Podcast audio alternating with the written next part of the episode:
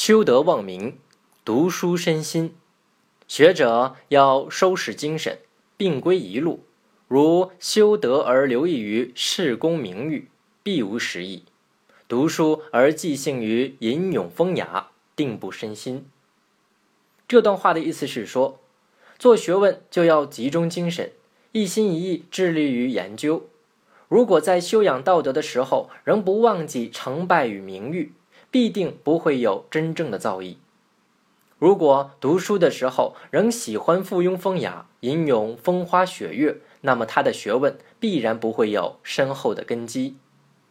唐代著名书法家、草书圣手怀素，幼年时随从伯祖父出家，后来他来到了潇湘之地，在此修行，拜草圣张旭为师，专心致志学习草书。怀素练字十分勤奋刻苦，每天天不亮就起床研墨挥毫。但是由于贫穷，没有钱买纸，于是他在住的地方种上芭蕉树，摘树上的蕉叶练字，终于成为有名的书法家。据说怀素十分喜欢喝酒，每回喝醉后写的字，运笔如疾风骤雨，飞动圆转，写得很是精妙。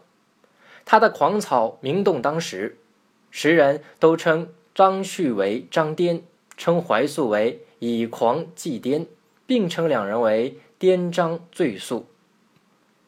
历来做学问讲究个勤字，勤中苦，苦中乐，本来就没有捷径可循。所谓读书之乐无窍门，不在聪明，只在勤。有一分耕耘，才能有一分收获。课堂上所学只是师傅领进了门，要想有高深的造诣，全靠自己下苦功。读书只知道吟风弄月，讲求风雅，寻章摘句，不务实学，不求甚解，也不深思，这种人永远不可能求到真才实学。正所谓“书山有路勤为径，学海无涯苦作舟”。